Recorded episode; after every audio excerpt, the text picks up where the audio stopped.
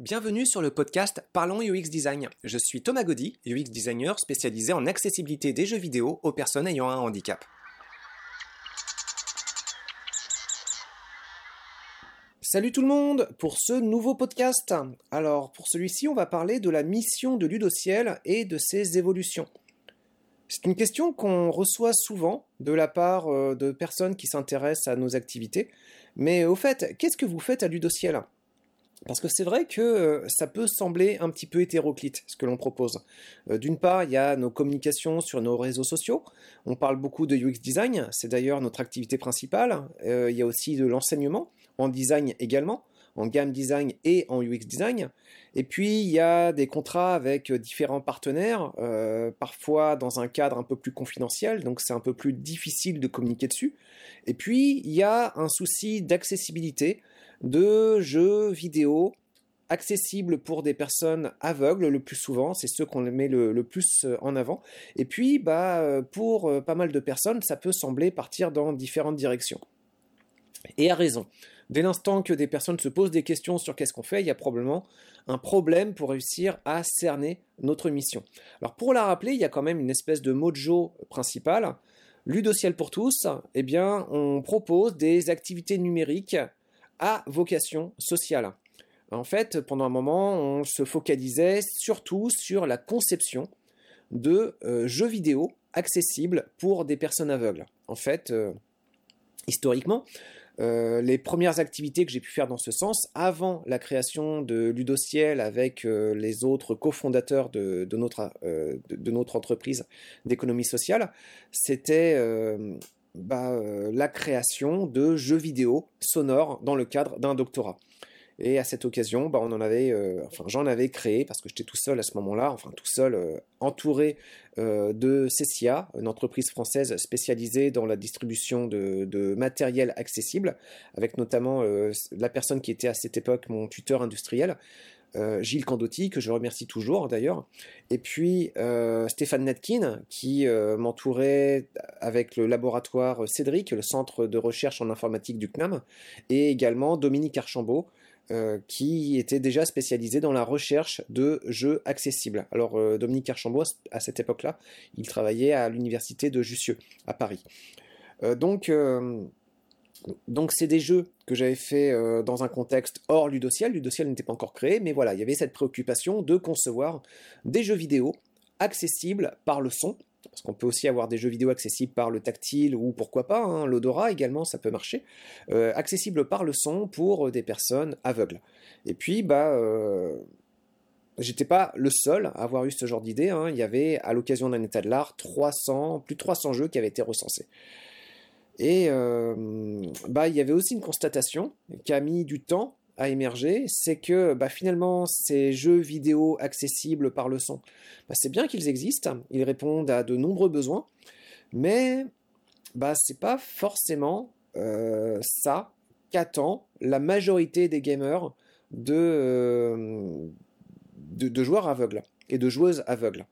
En fait, ce qu'ils attendent plutôt, même si euh, je le dis de façon euh, très grossière, c'est plutôt une espèce de passerelle avec euh, les activités grand public de façon à pouvoir créer plus de contacts, plus de communication. Donc du part du loisir accessible, mais en dehors de ces temps de loisir accessibles aussi des liens sociaux avec la famille, avec les amis et surtout des opportunités aussi de pouvoir créer de nouveaux liens avec de nouvelles personnes. Donc pour ça, bah, euh, si on parle de jeux vidéo, bah, on parle de jeux vidéo grand public à rendre accessible. Parce que bah, euh, des titres conçus spécialement pour les personnes aveugles, ça peut bien marcher, mais en général c'est fait avec des petits budgets, c'est fait avec euh, des conditions de développement qui sont un petit peu délicates, hein, on va dire austères même. et bah, même s'il peut y avoir de très bonnes idées derrière, bah, ça concurrence pas vraiment la qualité d'un jeu vidéo grand public qui lui a pu bénéficier de plusieurs centaines de millions d'euros ou de dollars, ça dépend euh, de la monnaie. Mais en tout cas, euh, des titres qui ont un soin extraordinairement renversant, une qualité assez dingue, mais souvent une accessibilité qui est pas évidente. Alors cette accessibilité des titres grand public, elle se renverse un peu.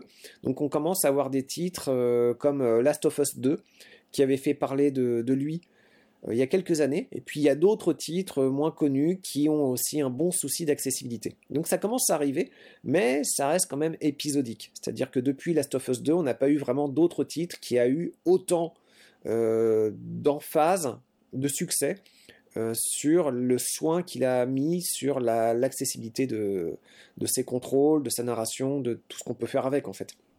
Donc voilà, au début, bah, euh, je faisais des jeux sonores, et puis avec Ludociel pour tous, bah, on se disait, avec euh, les cofondateurs de, l'époque, bah, on va continuer à faire euh, des, jeux sonores, mais en leur apportant un propos un peu plus utile, avec bah, un petit côté pédagogique. Donc, par exemple, un jeu sonore pour identifier les lettres, le positionnement des touches sur un clavier pour les jeunes enfants aveugles à l'occasion d'une espèce de conte euh, interactif. Donc ça, c'était monstrueux clavier. Ou encore un jeu pour aider des personnes à se familiariser avec la structure du métro de Montréal, pour les préparer à faire un voyage et connaître d'avance la structure des lignes, dans un cadre ludique, plutôt que de devoir les apprendre par cœur dans un contexte qui n'est pas forcément euh, très attrayant. Donc euh, bah ça, c'était Virtuabus. Ou alors un jeu que j'avais fait avec Sami Touzni, qui euh, consistait à apprendre de façon un peu plus ludique les tables de multiplication. Voilà, donc des jeux comme ça, il y en a eu plusieurs. En fait, on en a sorti une trentaine de titres, mais il y a toujours euh, cette limitation qui est que bah, euh, dans le domaine ludique, voilà, il y a des titres grand public qui sont plus attrayants. Donc on aurait pu continuer dans le côté pédagogique, éducationnel entre guillemets, et puis c'est une direction qu'on avait essayé de prendre à un moment. Donc on avait reçu un budget, à un moment, une bonne subvention de plusieurs dizaines de milliers de dollars. Bon, c'est pas gigantesque non plus, mais ça permet de faire des choses. On était déjà très content de l'avoir. Et le propos, c'était de faire justement des jeux vidéo accessibles, pédagogiques. Et donc, une fois qu'on a eu cette subvention, c'est re-rapproché euh, d'une école spécialisée québécoise avec qui on avait déjà fait des projets auparavant. Et puis, bah, euh, suite à une rencontre avec la directrice de l'école, euh, à l'époque, hein, parce qu'elle a, changé maintenant, eh bien, la directrice nous avait dit, c'est bien joli votre projet, mais on a déjà un projet en rapport avec le loisir. On a déjà des projets sportifs, donc vos histoires de jeux vidéo accessibles, je ne suis pas intéressé. Et voilà, donc j'avais été un petit peu surpris, je disais, ah, c'est quand même curieux, on a l'argent, on peut faire ce que vous voulez, et puis euh, c'était pas possible. Donc ça, euh, au Québec, en fait, ce que ça voulait dire, c'était que euh, bah, il n'y a pas assez de partenaires potentiels, et juste s'intéresser aux jeux vidéo accessibles, bah, c'est quelque chose, c'est une thématique trop étroite, malheureusement. Et on avait besoin de pouvoir accéder aux jeunes pour réaliser et poursuivre ce genre de projet. Ça n'a pas été possible. On a eu le budget, on a eu le plus dur en fait, et le budget en poche, ça n'a pas marché malgré tout.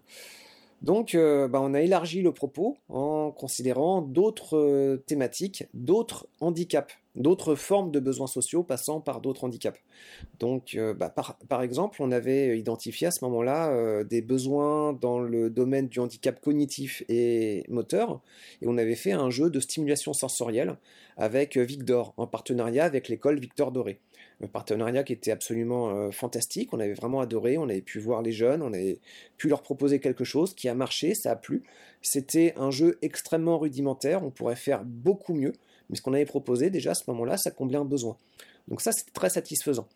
Et puis, bon, bah, assez rapidement, il y a eu le besoin quand même de euh, trouver nos propres sous et de ne pas dépendre de façon permanente euh, de subventions publiques parce que bah il y a beaucoup d'associations qui sont déjà sous respirateur artificiel et euh, bah, idéalement euh, voilà le propos c'était quand même qu'on puisse vendre des services, vendre des produits pour pouvoir être autonome, pour pouvoir par la suite euh, proposer toujours des outils, des activités numériques dans le domaine de l'accessibilité.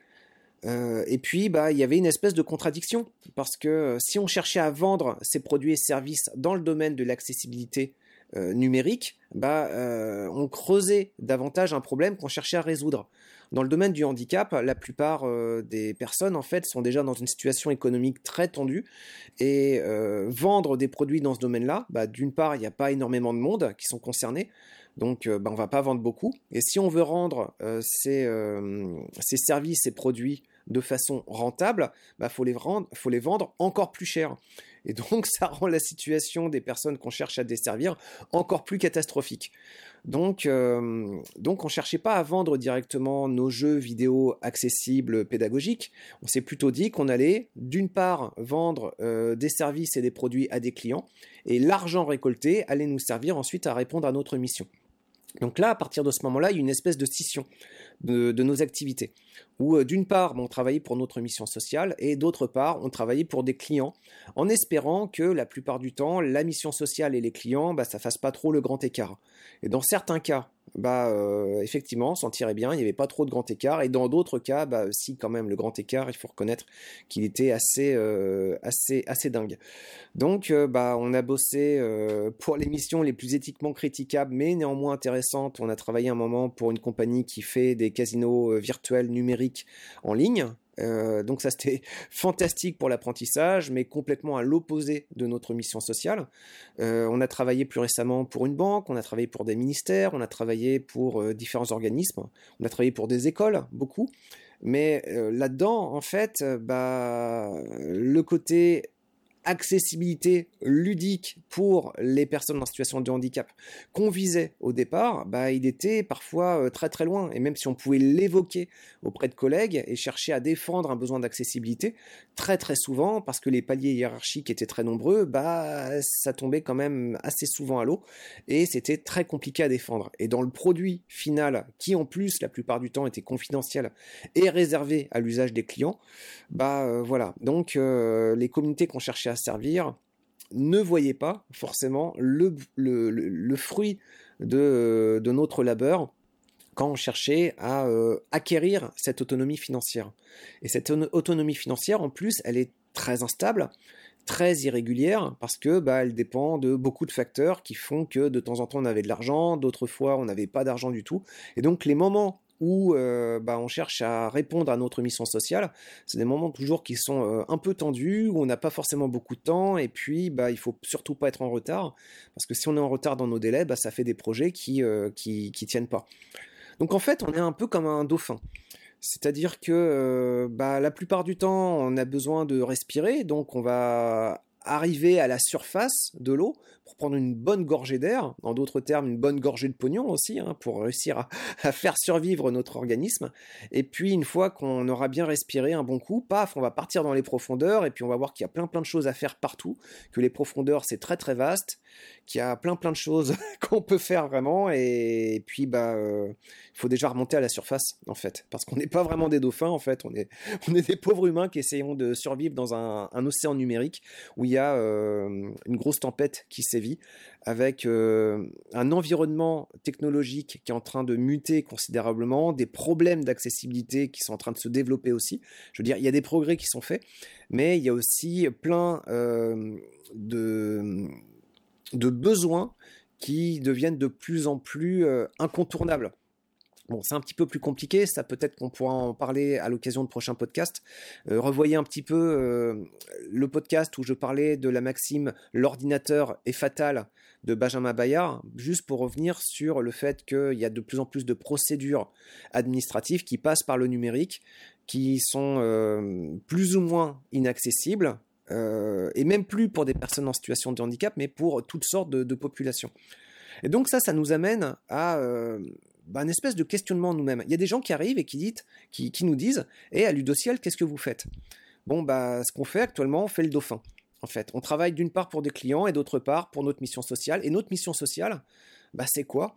Bah, C'est de mettre en avant des activités numériques euh, prenant l'accessibilité, mais dans euh, des directions qui peuvent être très diverses. Et là, on a quand même un problème en fait dans nos activités de dauphin, c'est que quand on cherche à répondre à cette mission sociale, on fait des choses qui sont encore une fois, trop longue et peut-être trop opaque aussi. C'est-à-dire que ça passe souvent par la proposition de petits programmes euh, de jeux vidéo. Euh, et puis ces jeux vidéo, bah, ça rejoint un petit peu le paradoxe que je, disais un peu tout à l'heure, c'est que bah, les populations qu'on cherche à desservir, c'est pas des petits jeux vite bricolés qu'ils cherchent à avoir, c'est euh, des projets plus grand public, mieux fignolés, qui permettent justement de tisser plus de, de liens sociaux. Bon, je reviens pas dessus. Donc finalement, notre démarche pour les besoins sociaux, bah, elle n'est pas au point encore. Elle n'est pas au point et elle est aussi un peu opposée à notre vente de services. C'est-à-dire que quand on cherche à remplir notre mission sociale, ben, on cherche à valoriser des jeux ou des produits qui existent déjà. Ça c'est bien, mais on cherche aussi à programmer et à concevoir nous-mêmes nos propres outils, dans un temps qui est beaucoup trop réduit. Donc pour ça, sur notre site web, on a un petit catalogue de jeux. Bon, c'est sympa, on en est fier, mais ça ne devrait pas être une finalité. Et ce n'est pas non plus la finalité des gens qui qu'on cherche à, desservir. Donc qu'est-ce qu'on pourrait faire là-dessus? Bah, L'idée, en fait, c'est a priori d'être plus efficace, réussir à couvrir plus de projets en moins de temps. Et là, dit comme ça, ça peut sembler complètement aberrant, mais finalement, bah, euh, c'est un peu une expertise qu'on a développée en cherchant à servir justement les clients qui nous ont rendus autonomes financièrement. C'est-à-dire que c'est intensifier la pratique de UX design. Donc plutôt que de programmer des jeux à petit budget qui vont pas forcément plaire ou en tout cas répondre aux attentes de notre communauté, on va plutôt communiquer des idées de projet sous une forme graphique mais sans sacrifier non plus euh, le propos d'accessibilité, mais qui est plus difficile évidemment à communiquer de façon graphique. Donc on va plutôt communiquer des projets, on va faire des mock-ups, des maquettes, euh, plus ou moins interactives, mais certainement pas finalisées, qui nous permettront de répondre à un bien plus grand nombre de projets pour répondre à plus de besoins. Et puis derrière, il y a d'autres effets positifs, c'est que parfois on a des bénévoles qui peuvent venir pour nous aider dans certains projets. Bon, bah, quand on programmait nos projets, le problème avec le, développement, c'était que si un bénévole arrive, bah, il faut que sa contribution, elle puisse être incluse de façon stable dans un programme. Et ça, c'est difficile parce que chaque ajout peut être source de bugs. Mais dans une maquette, c'est beaucoup plus facile de faire intervenir des participations de toutes sortes de personnes. On peut faire euh, intervenir des idées, on peut faire intervenir des graphistes plus facilement. Et puis évidemment, il y a une homogénéisation à apporter, mais il n'y a pas de bug là-dedans, ou il y en a un petit peu si on fait un peu d'interactivité dans la maquette, mais c'est très très réduit. Donc, euh, a priori, ça nous permettra effectivement de communiquer plus de projets à plus de personnes en faisant intervenir plus de monde. Et, donc je pense que c'est probablement un revirement de mission sociale qui devrait, je l'espère, nous permettre d'être plus pertinents dans notre mission. Et puis, euh, bah derrière, il y a quand même une critique qu'on peut nous, adresser, c'est, euh, bah oui, mais du coup, vous ne proposeriez plus de jeux finalisés, vous n'auriez plus que des maquettes, des concepts. Oui, mais là-dessus, j'avais un podcast aussi en expliquant un petit peu quelle est la qualité essentielle pour faire vivre un projet. Est-ce que c'est le développeur ou est-ce que c'est la personne qui communique? Est-ce que c'est le développeur du projet ou la personne qui communique le projet?